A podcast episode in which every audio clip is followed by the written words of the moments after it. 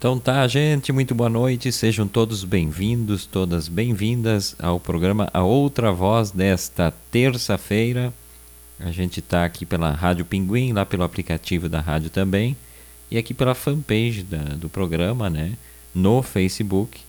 Uma saudação também a quem nos ouve posteriormente lá no podcast, ou nas reprises 23 horas e 13 horas do dia seguinte no site da Rádio Pinguim ou pelo aplicativo, é só buscar ali né, o programa.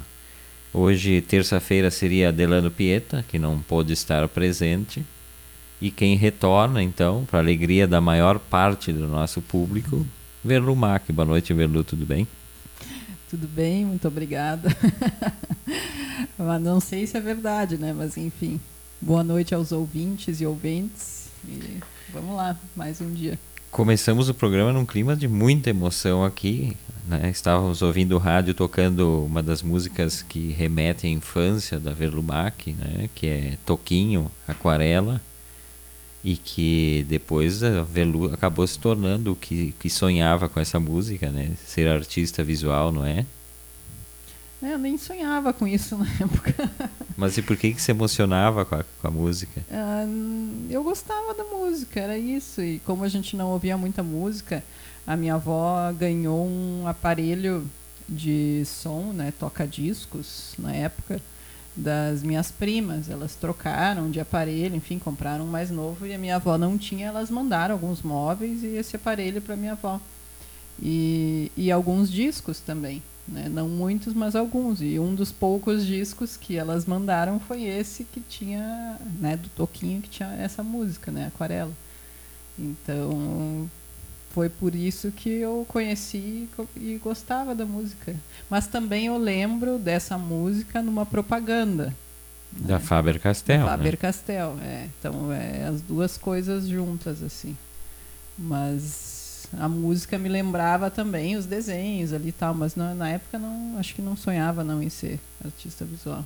Então eu que inventei isso, é, na verdade. Isso foi uma criação tua. As pessoas criam coisas com base na história dos outros e colocam coisas onde não devem ser colocadas. A música do Toquinho é o sonho da Veludo de ser artista, não tem nada a ver. Não, não tem nada a ver, desculpa. Seria bacana até essa tua criação aí, se fosse verdade, mas, mas não. Aliás, essa coisa de aparelho de som que deu para a avó, que era da prima, que comprou um novo. Hoje até falávamos com meu irmão que mandou uma foto, uma geladeira que era nossa, que de nós foi, foi para minha mãe. E minha mãe agora trocou de geladeira e ele pegou a geladeira. Esses escambos não, familiares. A tua trocou de geladeira porque o teu outro irmão trocou de geladeira. Esses escambos familiares não tem explicação, porque é um caco que vai para um lado, para o outro, sabe que aquilo ali tem vida útil. Aí o seu Jordão pega uma geladeira que tem 20 anos, achando que vai durar mais 20, não vai. Ela é nova só para ele, mas ela já passou todas as casas da família. Então, escambos familiares é, é só é só para a pessoa ficar com, tipo, fica com pena. Ah, eu vou trocar, mas não vou botar fora essa aqui porque tá boa ainda. É, acho que isso faz parte de uma época, né, que era tudo muito difícil adquirir, né, esses eletrodomésticos e de um modo geral tudo, eu acho, né? Na época que a gente era criança ainda era muito complicado, assim, claro, eu estou falando, né, de um recorte de classe, né, que a gente era a classe média mesmo, mas mesmo a classe média tinha muito, eu ao menos, né, tinha muita dificuldade de adquirir uh, eletrodomésticos, né, essas coisas assim uh, representavam um valor alto, né, para a época.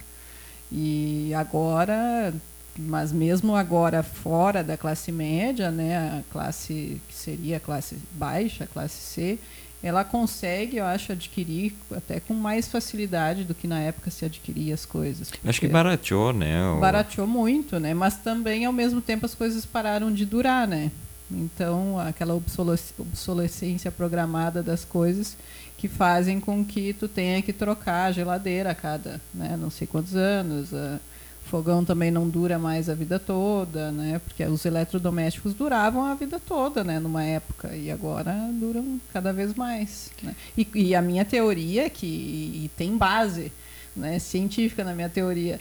Quanto mais eletrônico o aparelho, tipo, se tu compra a máquina de lavar roupa que é, funciona por aplicativo, que nananana, mais chance dessa máquina durar menos tempo. Ah, mas isso é, também para carro também é algum assim. Algum né? problema né? vai dar e, e, não e vai ser logo assim, não vai, não, ela não vai durar 10 anos sem acontecer nada, né?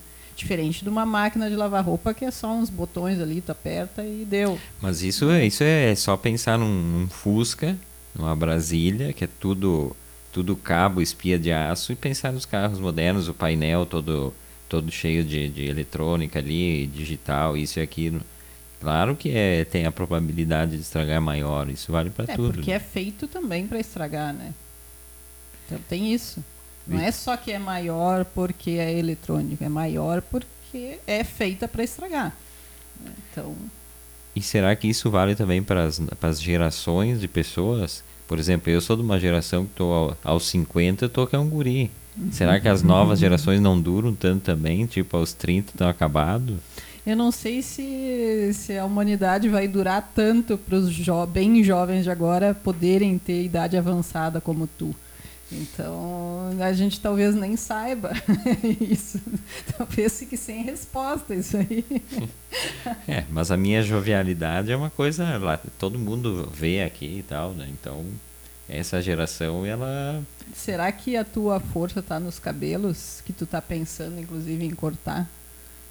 É, ontem uma discussão profundíssima aqui, né, filosofia caseira e tal que eu queria cortar o cabelo, aí debate se corta, não corta, curto, meio curto e tal.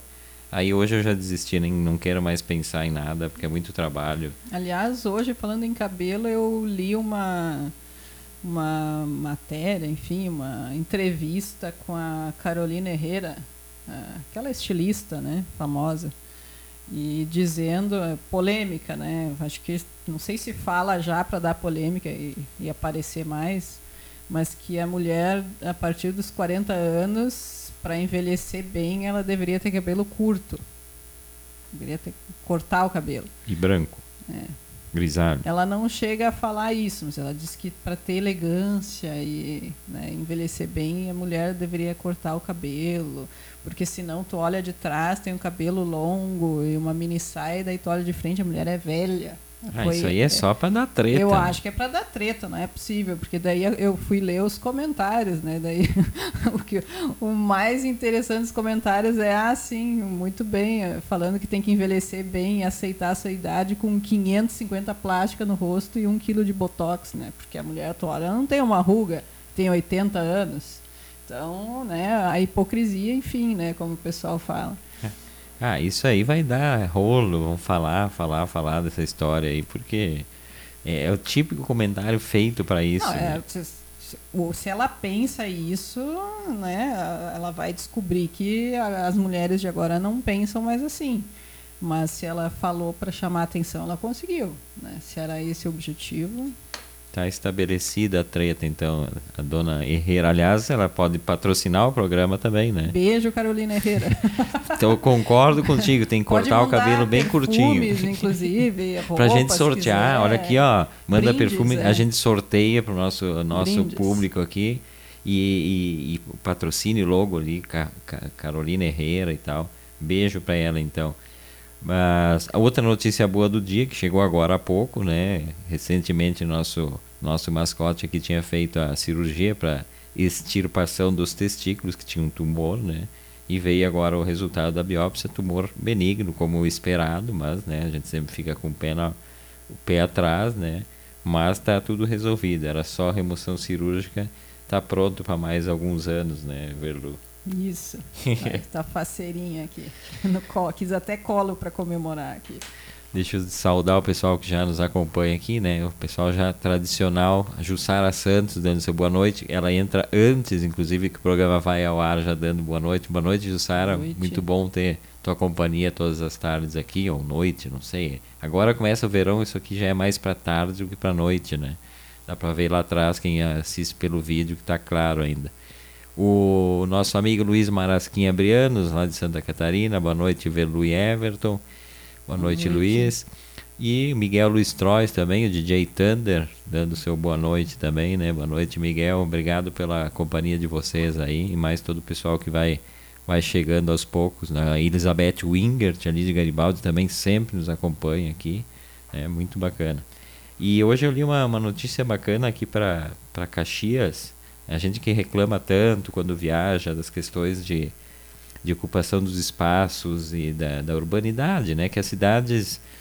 Caxias é uma cidade muito dura com relação ao, aos espaços públicos que é, é basicamente para carros, né? E as pessoas ficam de lado. E aí um projeto que está em teste a partir de, mês que vem, provavelmente, que se chama Se Essa Rua Fosse Minha. Então, a ideia é a seguinte: permitir aos restaurantes, e aí eles vão começar aqui pela Avenida Júlio de Castilhos, uh, que para quem não conhece Caxias é a avenida principal, a primeira avenida da cidade, e eles vão começar numa quadra lá perto entre a La Salle e aquela outra rua uh, que sai, que entra ali na cidade. Eles vão, eles vão permitir que os restaurantes desses, dessa quadra aí coloquem estruturas removíveis na, no, no, espaço de estacionamento de carro em frente aos estabelecimentos ah. Para colocar mesas ali. Tipo Isso ali na quadra do, da churrascaria Imperador, ali? Churrascaria Imperador, do uh, Bolonha, tem uma série de restaurantes ali, o Milano. Milano. Então, todo estabelecimento que tem, tem espaço interno vai poder fazer isso. Então, vai ser delimitado espaço de dois ou três carros, não sei exatamente o quanto ali. Nossa. Com mesas. Primeiramente, então, das sextas-feiras, a partir das sete da noite até as onze da noite. E nos sábados, então, a partir das 13 horas e, e, permanece até o domingo às 23 horas. Então, fim de semana inteiro. Inclusive, é uma ótima medida para agora, né, na, na, em época de pandemia, poder ficar ao, ao, ar livre, né? E mais espaçado. Inclusive, se, se tem muita gente daqui a pouco dentro, dá para ficar na rua e tal. E como o tempo, né, a princípio agora melhora, então apesar de que é Caxias, né? Pode ser que em dezembro esteja fazendo 5 graus, Pode ser. Mas, né, se espera que, que dê uma esquentada. Achei bacana a ideia. Eu, não, eu fiquei bem feliz. Quem eu tô que, que, que... É, essa, essa proposta vem do, do poder público mesmo, né? Eu estou lendo aqui, na verdade, a matéria escrita Bom. pelo André Fiedler, lá no Pioneiro, né? Sugestão do movimento Viva a Cidade. É. E, e foi abraçada, assim, por, por, pelo Sindicato Empresarial de Gastronomia, Hotelaria, e, inclusive Uh, vai ter também a liberação parcial das calçadas, além dessa, desse local, desde obviamente que não impeça o trânsito de pessoas, né?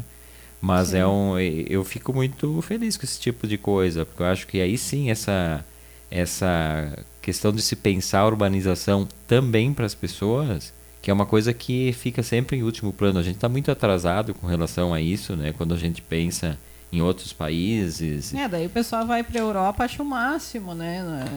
Em qualquer país da Europa, aquele os restaurantes todos têm mesinhas na rua e tal. Mas daí aqui em Caxias deu toda aquela polêmica aquela vez com o Zanuzzi ali, por causa de umas mesinhas na calçada. Isso, isso há três anos atrás, é. que, que ali é um local que usava o espaço na frente da sua calçada e o espaço do Banrisul, que é ao lado, que obviamente não tem ninguém fim de semana e depois das, da, da, das seis da tarde, eles ocupavam com mesas e a prefeitura mandou mandou remover, tanto que teve aquele protesto que ficou famoso, falei esses dias, mas para quem não ouviu, que os caras botaram um caminhão na frente do, do, do, do restaurante, do Zanuzzi, da lancheria, e mesas em cima do restaurante ficaram ali tomando a sua cerveja como Sim. se estivesse na calçada, né? E uma calçada muito larga, aquela lá. Sim, sem... e, e, com também não muita circulação de pessoas. As pessoas que circulam ali à noite, a, acho que a maior parte é para ir nos próprios Anuzi, né? Porque é um local muito frequentado à noite, justamente com esse clima assim de ficar na rua, uma coisa mais descontraída. Então não tinha porquê, né, complicar, mantendo um espaço para as pessoas passarem na calçada, que não precisa nem ser, né, tão largo quanto é ali, é bem largo. Acho que está bem tranquilo, não tinha porquê causar todo aquele tumulto que causaram, né?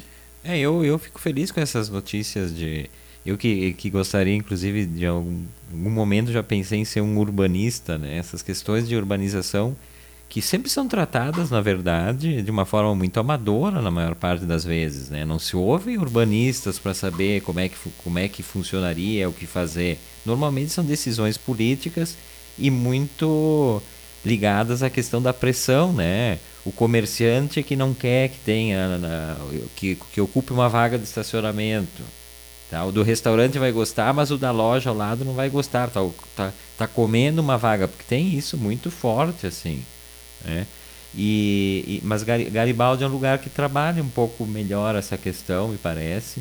Né? Tem o projeto o Garibaldi Vintage, né? que é aquela festa de rua, uh, mas tem também, teve recentemente ali na Buarque de Macedo, a rua principal, que aliás eu acho a rua linda, né? os prédios e, e eles enterraram todos os, os cabos e tal.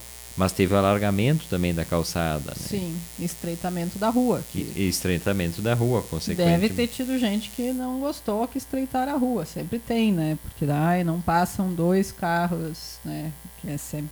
Mas uma rua que nem aqui a Júlia ou que nem em Garibaldi, essas, essas centrais que são muito mais de circulação de pessoas né, do que de carro, eu não vejo realmente por que. Tem que priorizar a circulação de pessoas. Né? Hoje mesmo eu vi que uma pessoa compartilhou ali no Face que, que na Alemanha, eles, em Berlim, eles estão pensando, inclusive, em, em não ter mais circulação de carros né, no centro da cidade, só bicicletas. É, é uma coisa a se pensar, né? Em cidades que, em que é possível, né?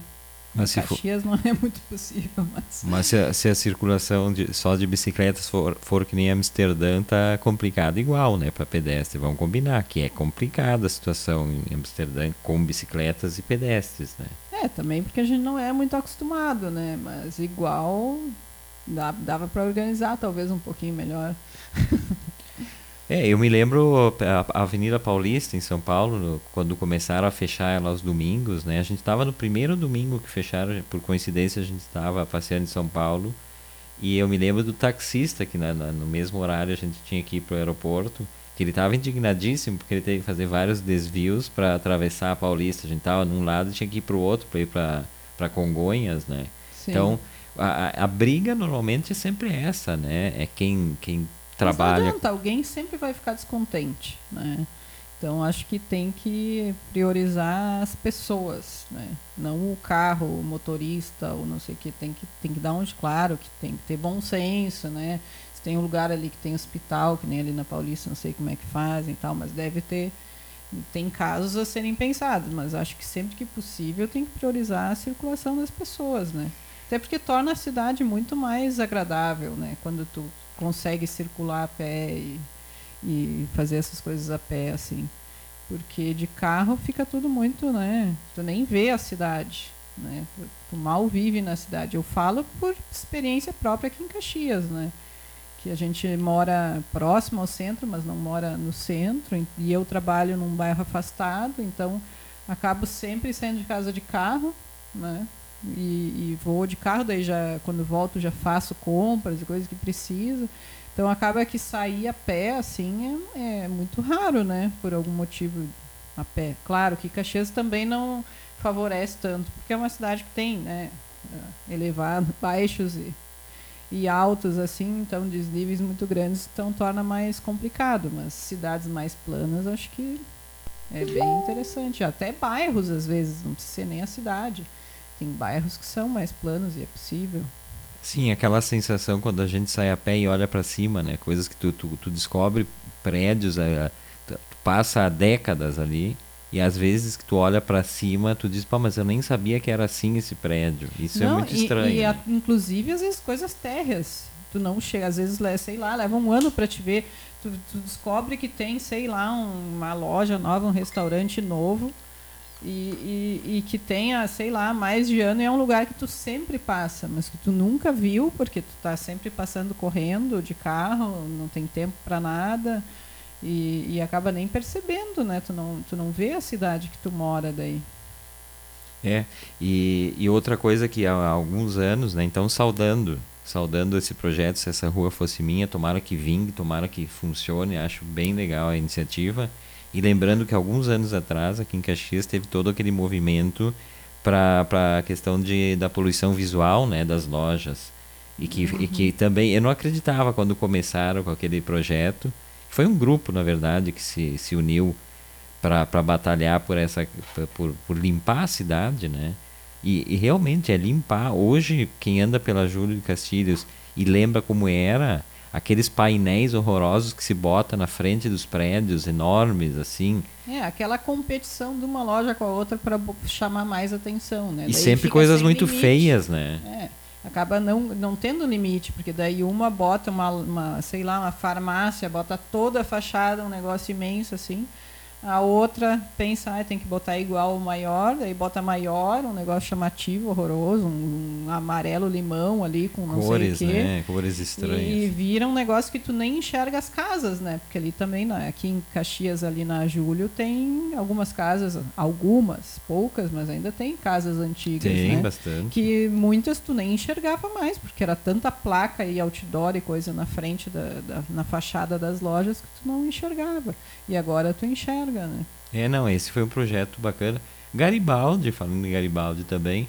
Garibaldi, eu acho que não, não sei se tem lei ou se, se realmente aconte, aconteceu naturalmente, acho difícil, é, né? Acho difícil. Porque esse é o problema, o cara vai lá e bota uma clínica odontológica com uma placa do tamanho de três vezes o tamanho da, da, da, da do, do, do espaço térreo. E aí o cara o concorrente vai lá e bota maior e aí vai se puxando para uma cor mais chamativa, amarelo, vermelho, sempre cores feias, né? Combinações de cores muito feias. E aí acaba tapando os prédios realmente aqui. Isso isso eu acho que é outra coisa que que é que, merece aplauso também, porque é mudar a cidade, sim. Às vezes tem gente que acha ah, bobagem. Não é bobagem, não. É, a, a, a sensação de, de opressão que dá uma cidade com esses dias, eh, no dia da eleição, até comentávamos ontem que a gente estava vendo o Globo News que de uma capital lá do Nordeste, que o repórter estava numa rua, mas era tão feio, e não pela rua em si, pela, pela, pela quantidade de. Justamente pela identidade visual das lojas, né? Era uma, uma, provavelmente uma rua no centro, né? cheia de lojas ali. E tudo aquelas placonas, aquelas coisas horrorosas, assim. Que aqui no Rio Grande do Sul tem uma cidade que eu acho que é, é, é linda, uma cidade que eu acho muito, muito que sei lá, eu gosto bastante de circular pela cidade, mas no centro tem esse problema, é Pelotas, né? Pelotas é horrível essa questão da, da, da identidade visual das lojas feias, assim. E acaba estragando o bem o centrão. Porque é uma sim. cidade, é uma cidade com casario, casario histórico. Tem, lá sim tem muita casa né, antiga preservada, até por uma questão econômica de acho que nem terem tido muito, não teve tanto desenvolvimento, né, entre aspas, eh, econômico, então não acabaram não derrubando tanto, né, as casas antigas, elas foram preservadas meio que sem querer assim.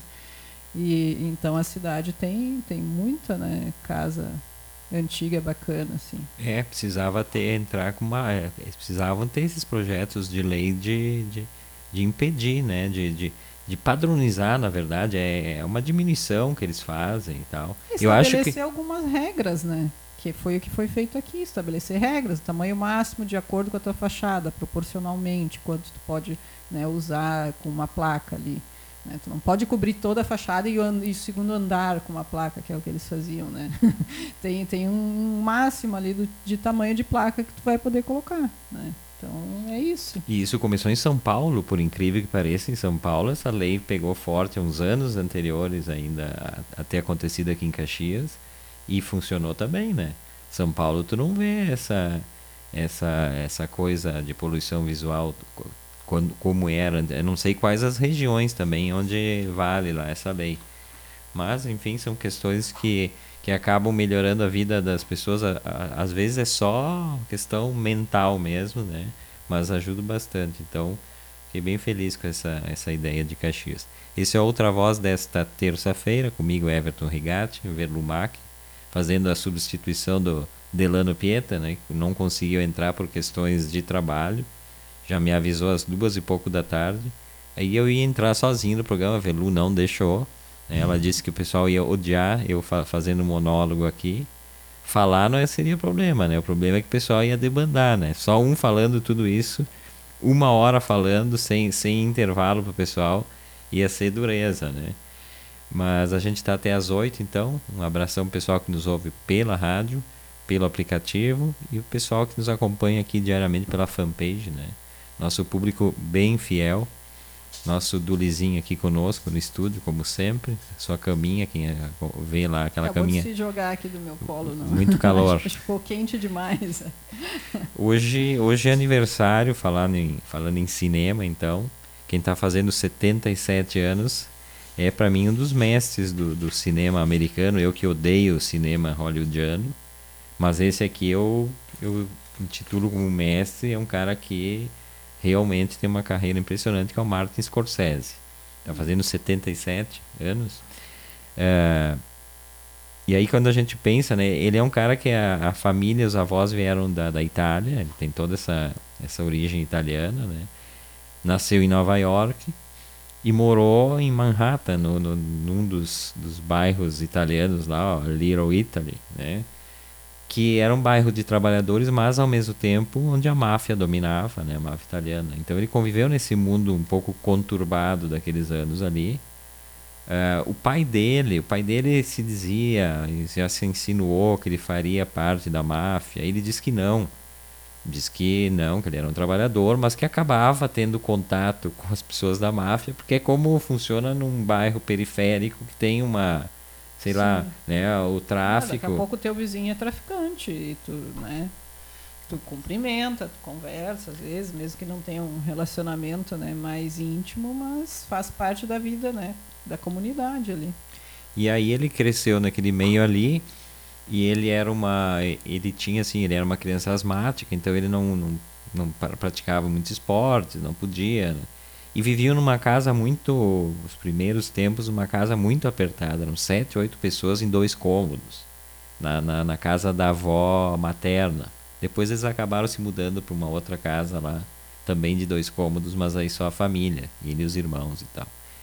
E a questão dele com o cinema era a única forma de relacionamento que ele tinha com o pai. Eles pouco conversavam. O pai é um cara durão, assim, que trabalhava o dia todo vinha para casa de noite, brigava muito com a, com a mãe do, do Scorsese por conta do, de um dos filhos, que era meio, meio assim envolvido, esse sim, talvez envolvido com questões de gangue e tal. Mas ele, ele não, então ele cresceu nesse meio meio tumultuado, mas a única único espaço que ele tinha com o pai, o pai levava ele para o cinema com frequência. Hum. Então, eles saíam de casa sempre, era tô praticamente assim, no mínimo duas, três vezes por semana para ir no cinema. E como tinha esse hábito, né? Uh, eu já vi, já li vários relatos assim, uh, como as pessoas iam no cinema com frequência, né? Nessa época, né, há muitos anos atrás, enfim. Então, não sei, é, muita, talvez porque também não tivesse tantas outras opções, né? Mas é uma coisa que eu percebi já lendo vários livros e e inclusive vendo pessoas que depois se tornaram né, atores, atrizes, diretores de cinema e tal, como as pessoas tinham o hábito de ir muito ao cinema, ou ao menos uma vez por semana eles iam e era tipo sagrado assim ir no cinema, né? Era um, era um compromisso. Era né? um meio cultural de, de baixo valor, né? Agora que o cinema é uma coisa proibitiva em termos de valor, eu acho caríssimo o cinema. Mas naquela época o cinema talvez fosse das das atrações culturais das cidades o mais barato.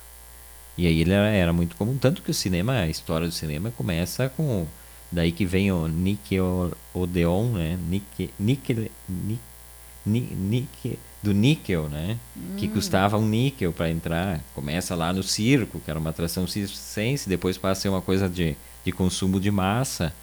E, mas as pessoas iam porque era barato é, e, e não se tinha acesso, TV né? também, dependendo da época, também não, não sei se era comum ter em casa. Não, não era comum e, e nem tinha né, uma oferta como a gente, a gente tem hoje de... Pô, hoje a gente vê o que quer, a hora que quer. Então, e aí ele tinha esse contato com o pai. E outra coisa que ele gostava muito, ele estudou alguns anos de escola pública, mas depois ele acabou estudando uma escola de, de irmãs irlandesas. Ele nem entende como é que ele foi para lá e tal. E, e lá tinha a igreja, uma igreja anexa. E ele gostava muito de se refugiar na igreja e ficar sentado ali por horas.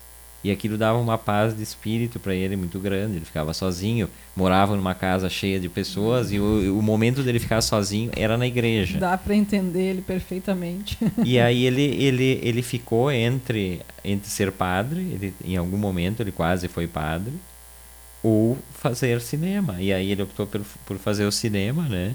E, e esses dois locais para ele eram a mesma coisa. A sala do cinema e a igreja eram locais de paz e de, de meditar e tal. Então, e ele acabou, depois ele estudou cinema em Nova York, na Universidade de Nova York. E aí, e aí tem a carreira dele, então eu destaquei alguns filmes que eu acho, para mim, os melhores, né? E o primeiro, que eu acho que talvez o melhor de todos, 1976, o Taxi Driver, né? Para mim, um filme assim de... inesquecível. Eu já vi esse filme umas, sei lá, no mínimo umas cinco vezes. Quando eu fiz a pós, eu fiz inclusive um trabalho para nossa amiga Silvana Bon, professora. Beijo, Sil curadora da Velu, professora da Velu, minha professora. E, e, e, esse, esse Taxi Driver eu acho uma das parcerias com o De Niro, né, que ele faz em vários filmes, uh, parceria com o De Niro. O Taxi Driver é aquele, né, que ele é um, ele volta da guerra do Vietnã completamente perturbado, o, o taxista. E aí é aquela coisa de querer matar todo mundo e tal, né? Eu tenho vagas lembranças, mas eu, eu vi, eu assisti. Não, tem cenas muito. Tem uma coisa muito simbológica também, né? No filme todo, a fotografia, inclusive. Eu lembro daquela cena, e eu lembro que eu fiz o trabalho para Silvana, e a Silvana questionou: tá, mas por que está falando isso? Por que estou falando isso, Silvana? Era o, ele está assim num estado já prestes a sair matando, tá numa discussão, tá vendo uma discussão no bar e lá e tal. E ele bota um, um comprimido de um efervescente assim dentro do copo e a câmera fica naquele copo borbulhando assim que na verdade é, é, é ele por dentro borbulhando revolta, né? Pre prestes a explodir. a explodir né então Taxi Driver é um deles o outro que talvez seja o, o filme de luta de boxe mais importante da história do cinema pelo menos em termos de narrativa visual que é o Touro Indomável né também com o De Niro e filme, um filme preto e branco. De, Esse eu não recordo se eu assisti. É um clássico assim dos filmes de, é de, de é, esporte. É muito antigo. Esse. 1980, ele é posterior ao Taxi Driver, mas esse é esse é genial também. Aí depois tem 1988 A Última Tentação de Cristo. A Última Tentação de Cristo que eu vi 1988, estava fazendo vestibular em Porto Alegre, ainda morava em Garibaldi. E eu vi lá no, no, no, cinema Baltimore, que não existe mais, ali no Bonfim, Porto Alegre. Hoje virou um prédio de comercial e estacionamento. Mas ali tinha o Baltimore, 1, 2 e 3. E na ah, época. Ali na, na... Muito próximo à lancheria do parque ali. Tinha uma pessoa ali. Na, Oswaldo Aranha. Ah, Oswaldo Aranha. Oswaldo Aranha. Hum. E aí. Ah, eu, eu sei qual era. Virou um prédio agora. Prédio comercial. É. E aí eu, eu vi muitos filmes nesse, nessa semana, porque era o vestibular de uma semana. E aí então no contraturno do vestibular, eu e meu amigo Cássio Brufato, que me hospedou lá em Porto Alegre naquele período, íamos ao Baltimore. Então vimos, dentre eles, A Última Tentação de Cristo. Então, que é um filme, é um filme inteiro, é, é meio, eu acho meio chato, sempre que tem, mesmo que a história seja outra, é um filme com uma história bíblica e tal, claro que puxando para outro lado, né? O Cristo como um, um cara que que tem tentações também, né? Que a, a Bíblia não conta isso. Nesse filme ele uniu então as dois as duas uh, paixões dele de criança. É, tem até a influência do, do Pasolini, né? O Evangelho segundo Mateus, o diretor italiano, porque ele é um cara que o Scorsese era muito ligado no, no neorrealismo italiano e no cinema posterior também, Pasolini acho que é um pouco posterior ao neorrealismo, se eu não estou louco. Mas ele tinha uma ligação muito, muito forte, então tem alguma influência disso também. Tem em 1990 Os Bons Companheiros, que é de máfia, aí sim, né? É a, toda a vivência dele de, de, de rua ali, da, da, da questão mafiosa em Nova York. Tem um outro que eu gosto bastante, que é o Cabo do Medo, é um pouco mais. O Cabo do Medo talvez não seja um filme tão arte assim, um filme mais hollywoodiano, mas eu gosto, Cabo do Medo. Gangues de Nova York.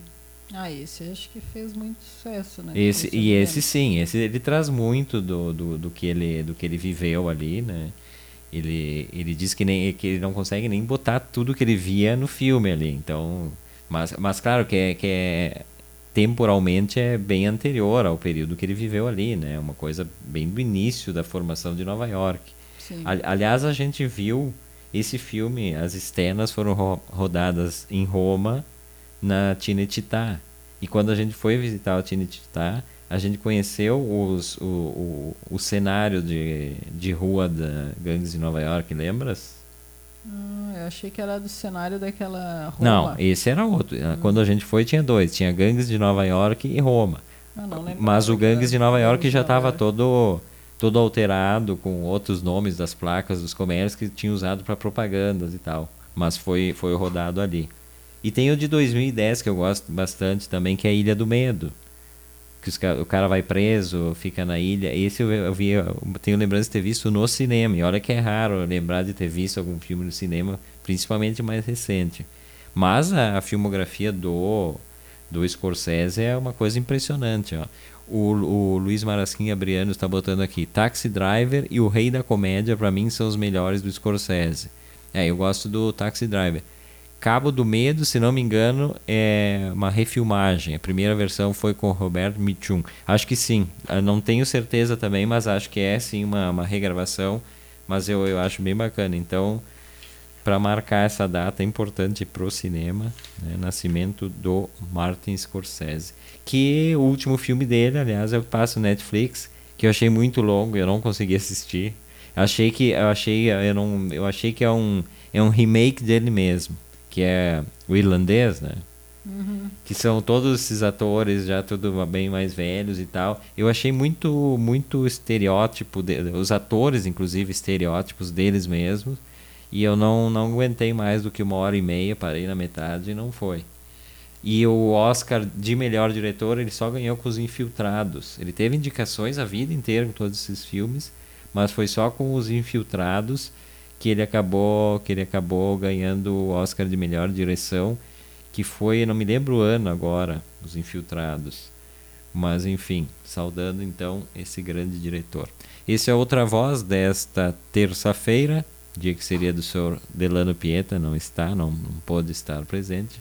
Velu correu para o estúdio para fazer o programa, não ia ficar se segurando ouvindo eu falando sozinho. A gente está até às oito agradecendo a companhia de todos vocês, tanto pela radiopinguim.com.br, pelo aplicativo ou aqui pela fanpage da rádio. Hoje que eu ia fazer a janta antes, daí não deu certo. Ah, aí tem que brigar com o tem que brigar com o Delano. A gente estava falando de, de, de opções de, de ir para o cinema e tal, né, que as pessoas iam muito. Estava lendo hoje, inclusive, uma, um artigo do professor Fernando Morgado, nosso parceiro de Rádio Pinguim, né? Já esteve aqui no Outra Voz, já esteve no Antes que Seja Tarde, ele que é um pesquisador de TV, de rádio. E ele escreveu uma coluna, ó, essa semana foi, não sei se ontem, sobre a questão do, do espaço para streaming né, no Brasil. Que está estreando hoje. Hoje que dia é? Hoje é dia. 17. Não, então é de hoje mesmo o artigo, e é hoje que é a estreia do Disney, do Disney Plus, né, que é o canal da Disney de streaming. E aí a questão é, tem espaço para mais streaming? E aí ele dá dados aqui na, na matéria dele. É, tem, no mundo tem 4.500 plataformas de streaming. Sabe o que é isso? 4.400 plataformas de streaming. Então tem lugar no Brasil, porque eu não conheço tantas. No Brasil existem registradas na Ancine como, como empresas desta, deste setor 97 empresas. É, mas aí, claro, aí tem coisas que aparecem, coisas que a gente não vê, daqui a pouco os caras eh, se registram como isso e nem tem isso ainda, né, para um futuro, não sei. Mas enfim, 97 de, de, de, dentre as quais se inclui a mais famosa, eu acho, no Brasil pelo menos, que é a Netflix, né, uma das pioneiras. Não sei qual é o pioneirismo no mundo, mas para nós aqui e aí a questão é essa. Então, o que, que essas empresas estão fazendo para poder prosperar no mercado? Parcerias, né? Parcerias de conteúdo. A Netflix já está fazendo alguma coisa que eu achei uma sacanagem, que tem alguns filmes da MGM, por exemplo, que é, um, é dentro da plataforma Netflix. Não sei se quem tem aí já viu isso. Às vezes tu pesquisa, ah, quero ver esse filme aqui. Alguns filmes mais antigos. Tu tem que pagar por fora. Ah, eu já vi também. Então, isso é uma coisa que eles estão fazendo, mas eu acho péssimo isso. Isso é. É, eu, eu me irrito também. Se tá ali é porque tu deveria poder assistir, né? Pois é, e aí, e aí não, eu acho que não tem, não tem muita lógica, né? Claro, estou falando como consumidor, para as empresas, uh, não sei qual é a lógica que eles usam, né? Mas eles, e aí então a, a Disney, por exemplo, está fazendo algumas parcerias uh, com coisas da Fox, da Lucasfilm, que é do, de, de, dos filmes do, do, Star Wars lá, né? Hum. Uh, Marvel, Pixar.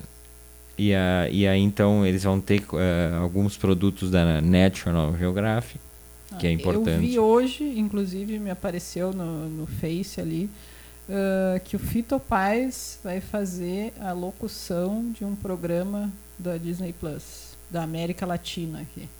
Tipo um Net Deal, acho, alguma coisa assim. Ele que vai fazer a, a locução, assim. E daí estava fazendo a propaganda, no, no, no, caso, na página do Fitopaz, ele estava fazendo a propaganda desse, desse programa. Então, são estratégias, né? Daí contrata um cara super famoso, por exemplo, já chama um monte de atenção na Argentina, né? Vai, quem segue ali o Fitopaz já, já vê.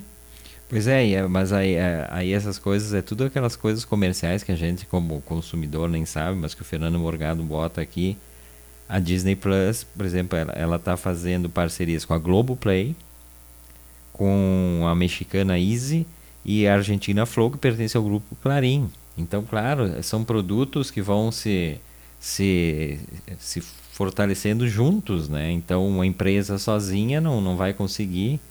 Eu não sei qual é a questão do preço aqui da, da, da Disney Plus. Eu vi que estava com uma promoção aí para adesão.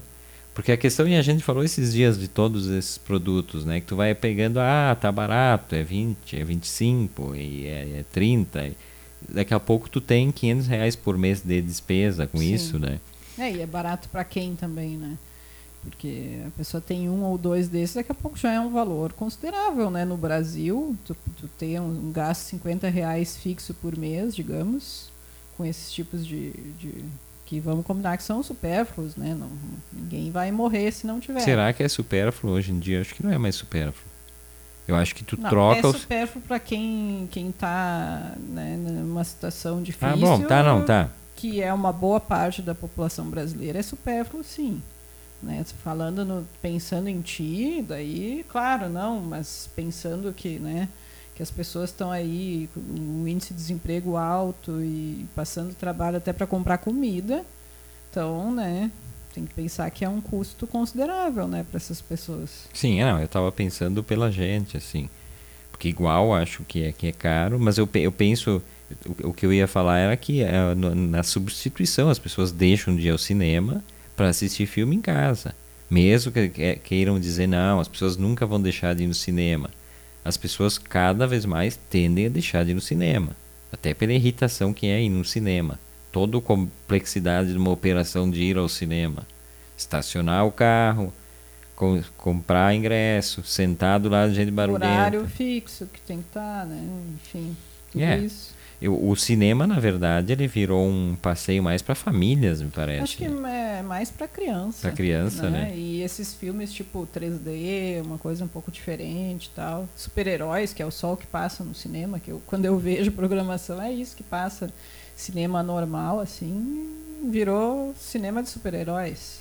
Não, e agora com a história da pandemia, tava lendo esses dias também, né? Que tinham o pessoal flexibilizou e permitiu a volta dos cinemas e o Petra Belas Artes, ah, né? Que é o antigo Cine Be o Belas Artes, que tinha patrocínio da Caixa, da? Caixa. Que é ali na, na Consolação, no início da Paulista ali, que é um dos cinemas de arte mais importantes, acho que junto com o Reserva Cultural e o aquele que tem ali na Augusta ali. Acho que são os espaços de cinema. E aí sim a gente dá para dizer que passa cinema de arte bastante, né? Que não passa filme de super-herói, ao menos. É, acho que, acho que nunca não. passa. E aí o Petra, Petra Belas Artes reabriu, não faz nem um mês e já está fechando de novo, porque eles se queixam que realmente não tem como manter. E eu imagino que sim. É aquilo que eu sempre. Não, e, e eles não estão tendo público também, né? Sim, não tem como é. manter por causa que é um público muito baixo. Mas é aquilo que eu sempre discuto, que as pessoas é, fazem essa, essa divisão entre economia e a pandemia, economia e saúde. É evidente que vai acabar acontecendo isso em todos os setores. Tem as pessoas que arriscam, que vão para tudo que é lado? Tem, mas a maioria das pessoas tem medo. Então, com medo, não adianta chorar as pitangas e dizer, ah, porque, porque o Petro Artes, o que, que eles, eles dizem? Ah, porque o pessoal assustou demais uh, no início e tal. Eu até entendo que, que, que num cinema tu tem condições de fazer um, um distanciamento. Mas igual é um ambiente fechado, isso as pessoas têm medo. Eu li uma pesquisa, não é nem de, de agora, já faz um tempo, sobre os riscos de, de do coronavírus. E aí, é, cinema, ele, tá, ele, ele tem uma, uma colocação bem alta. Deixa eu dar uma olhada aqui, é da BBC, uma pesquisa feita no Texas, nos Estados Unidos. E aí tem baixo, baixo moderado, moderado.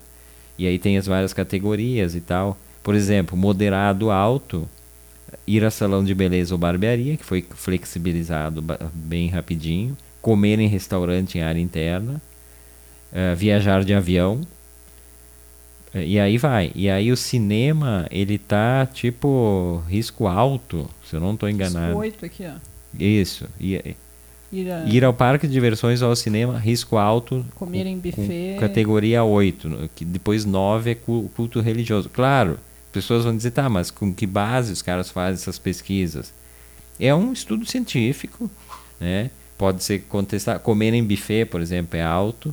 E não precisa explicar, né, que comer em buffet é alto. Como querem. O problema é que querem vender às vezes que, que é baixo. É baixo, mas imagina, tu usa, tu usa máscara. Então, é, acho que o cinema é uma coisa, o cinema é teatro e todas essas coisas. Não tem como fugir dessa crise. Não tem. Só vai voltar ao normal e olhe lá quando tiver a vacina. Tu iria pro cinema hoje, mesmo que o cara te dissesse, ah não, tem distanciamento de poltronas, tu vai? É, eu não vou, porque eu estou evitando o que não é realmente necessário, assim, não, não tenho comparecido. Né? Como boa gringa com ingresso de graça também não? Acho que não. Ó, oh, não, então tá, tá bem, bem assustado. Aliás, uh, nesse sábado vai abrir uma exposição né, de artes em Porto Alegre que eu vou participar, uma coletiva, mas eu não vou na abertura. Só a quantidade de artistas já é uma aglomeração. É. Não, mas vai ser. Está permitido por enquanto a abertura, tem número máximo de pessoas que podem entrar. Então, se der um número maior, eles vão dividir por horários. Acho que vão meio ver já quem vai, e, né, dos artistas ao menos, e, e, tentar já dividir, ver o horário que as pessoas mais ou menos vão, para daí poder manejar a quantidade de pessoas, né, possível. Eu não, eu li que era máximo 10 pessoas para visitar a galeria, na Galeria da Duque, em Porto Alegre, é. né? Então, é, parece que é o máximo 10 pessoas, até porque a galeria não é grande, né? Então não dá. É, não é tão pequena, mas é, não é. Eu não, eu quero saber como é que vão conter essa aglomeração de artistas, porque agora eu vou falar como esposo de artista, né? Invernissagem, abertura de exposição, com sempre aquela, aquele bando de artistas lá, incluindo a Velu, né? E eu falo para eles também. Gente, que maledo, eu quero ver como é que vão controlar essa gente toda aí. Porque a abertura de exposição só tem artista, não tem público, nunca tem. O público não, fica constrangido. A gente convida e é para ir, mas fazer o que se as pessoas não querem? Mas não o... tem custo. É que eu acho que as pessoas acham, eh, muitas pessoas acham que tem que pagar ou que precisa de um convite especial, né? Não, as pessoas têm, as pessoas ou elas têm só Me... é, bom é... senso com o seu tempo livre e não querem gastar. é medo e, e, aquela coisa que já sabe que são tudo uns, uns chatos, aqueles artistas que ficam em volta com aquela tacinha. Antigamente, quando era fina a coisa, era espumante. Agora é um suco de uva, e olhe lá se uma tiver. Coca, ou é, uma, uma co água. Coca de dois litrão também, né? Não tem mais glamour.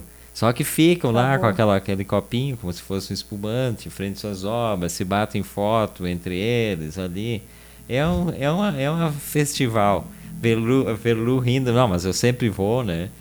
Uh, então ontem, né, foram as obras e aí abre no sábado. Sábado abre. Com obras de Verlumac e mais um, uma penca daquela um turma de artista. da turma de artistas.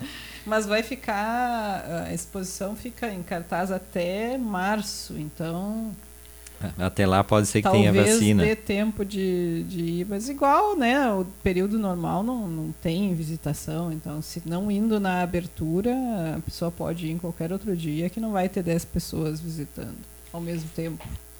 É, eu provavelmente não vou visitar porque uma que eu já vi essas obras várias vezes, né, Verdu? Só as minhas. As tuas, né?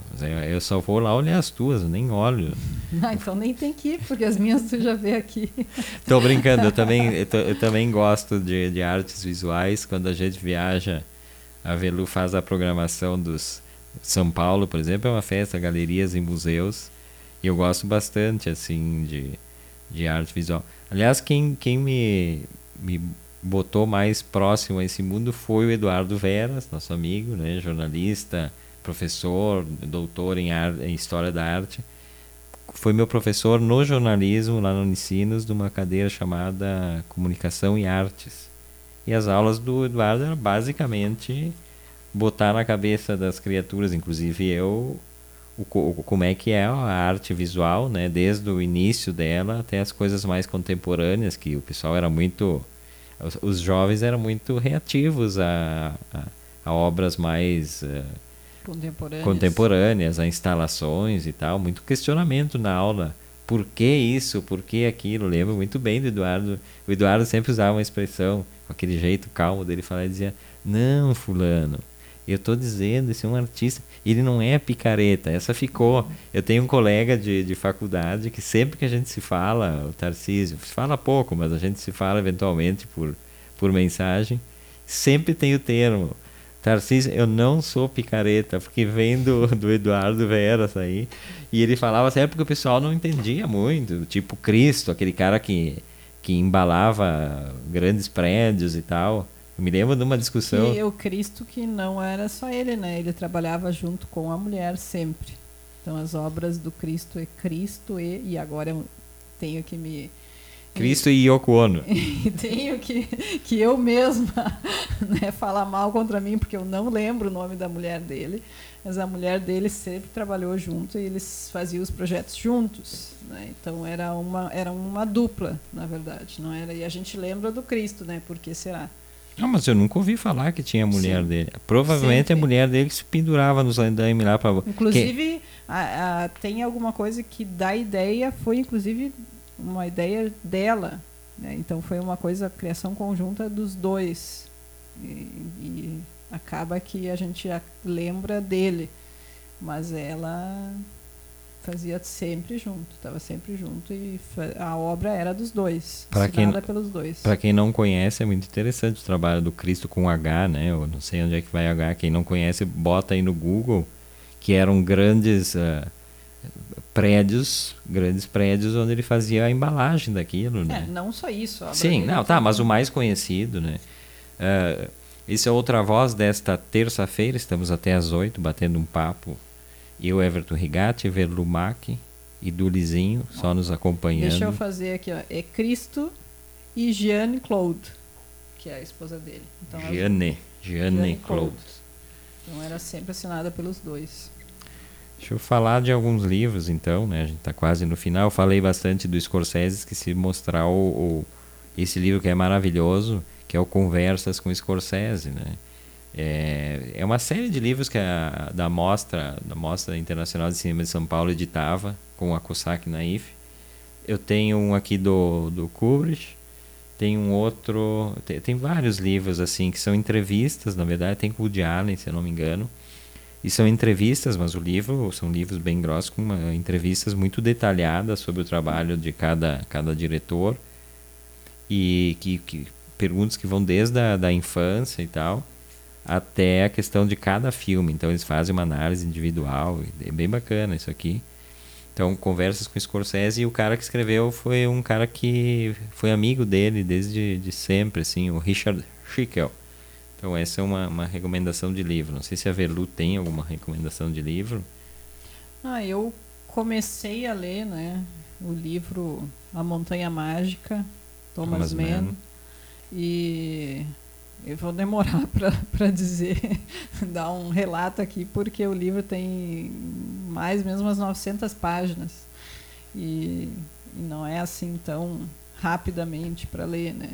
É uma leitura até assim que flui bastante bem, mas que ao mesmo tempo também só tem que ter tempo para ler, porque enfim, são 900 páginas, né? Mas estou gostando do livro, mas não ainda não posso dar um, um relato muito fiel dele. Um que eu terminei de ler hoje foi esse de, de contos. Se diz de contos, mas é um texto bem, bem, bem refinado, assim. Gostei bastante da, da Verônica Stiger, né? É, esse eu li. Que é o Sombrio Ermo Turvo, editado pela, pela Todavia. Sempre falo porque eu gosto muito dos livros da editora Todavia. E ela é gaúcha, né? Radicada é gaúcha. em São Paulo. Ela é jovem, ela é mais, é mais, jovem, mais jovem que eu, inclusive. Ela é dois anos mais nova que eu. Então ela tem seus 47 anos, mais ou menos. Já tinha lido, tem um, um nome impronunciável dela aí, que eu já tinha lido, mas de contos assim nunca tinha lido nada. E eu gostei muito, assim, é, é, muito, é uma coisa muito diferente. Por isso que eu digo contos, mas uh, eu, eu, me, me, remete muito à literatura contemporânea argentina, a, a escrita da, da Verônica Stiger. É, eu tinha, na verdade, esse livro eu, eu que quis comprar, né, porque eu vi uma uh, alguém fazendo uma resenha né, desse livro e falando muito bem, criticando, né, fazendo uma crítica muito positiva de, desse livro.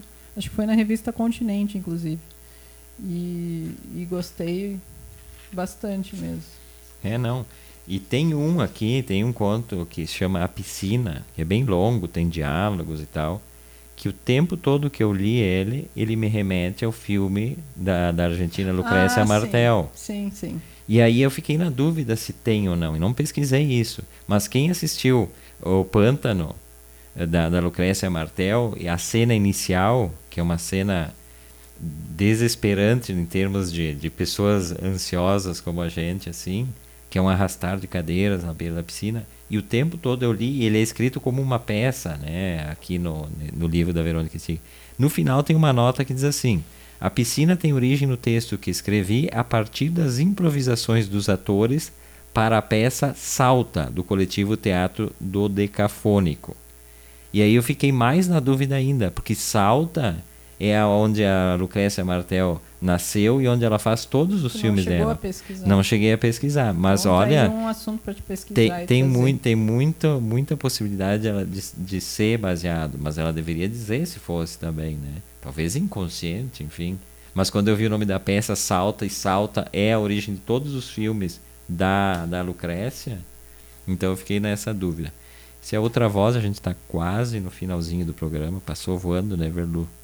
Minha companhia é sempre muito agradável, passa, que passa assim, como se não fosse, né?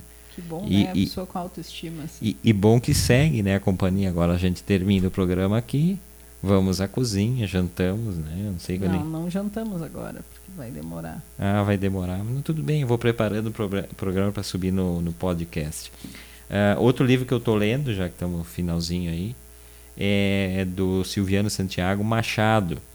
É um romance, uma biografia romanceada do Machado de Assis e que tem alguns personagens contemporâneos do Machado de Assis também incluídos e eu tô achando assim brilhante o livro. Esse livro é premiado também, né? É. Assim como o da, da Verônica Stiger, o Sombrio Ermo Turvo, é um dos finalistas do Jabuti desse ano, né? É. E esse Machado Silviano Santiago foi, ganhou, acho que o Jabuti. É, mas assim, ó, é um livro interessantíssimo, assim. Perdão. Não é um livro para ler que tu consegue ler muito rapidamente, porque tu tem que pausar, voltar às vezes, né? É uma escrita bem bem densa. É, talvez. Ma eu comecei a ler e não, não, não evoluiu muito a leitura, acabei abandonando esse livro, mas quero voltar em algum momento. Não, e ele tem uma edição lindíssima, né? É uma, uma edição da Companhia das Letras, mas que imita as edições da Todavia, né? O papel, aquele papel com, com textura e tal. Então, é minha, são minhas recomendações de hoje, né, pessoal? Machado do Silviano Santiago e O Sombrio Ermo Turvo da Verônica Stiger. Velu, 20 segundos, faz um, um, tchau mais elaborado que hoje eu vou te deixar. Hum, você não gosta de dar tchau elaborado. É pior ainda quando ri falando, que ninguém entendeu é, nada. Tá, não, é boa noite, muito obrigada aos ouvintes, ouventes e até amanhã. Isso aí, gente, obrigado pela companhia de vocês que ficaram até agora por aqui. Amanhã a gente está de volta. Eu, Everton Rigatti, Verlumac, pela Rádio Pinguim. E se cuidem, beijo para todo mundo e até mais. Valeu. Beijão.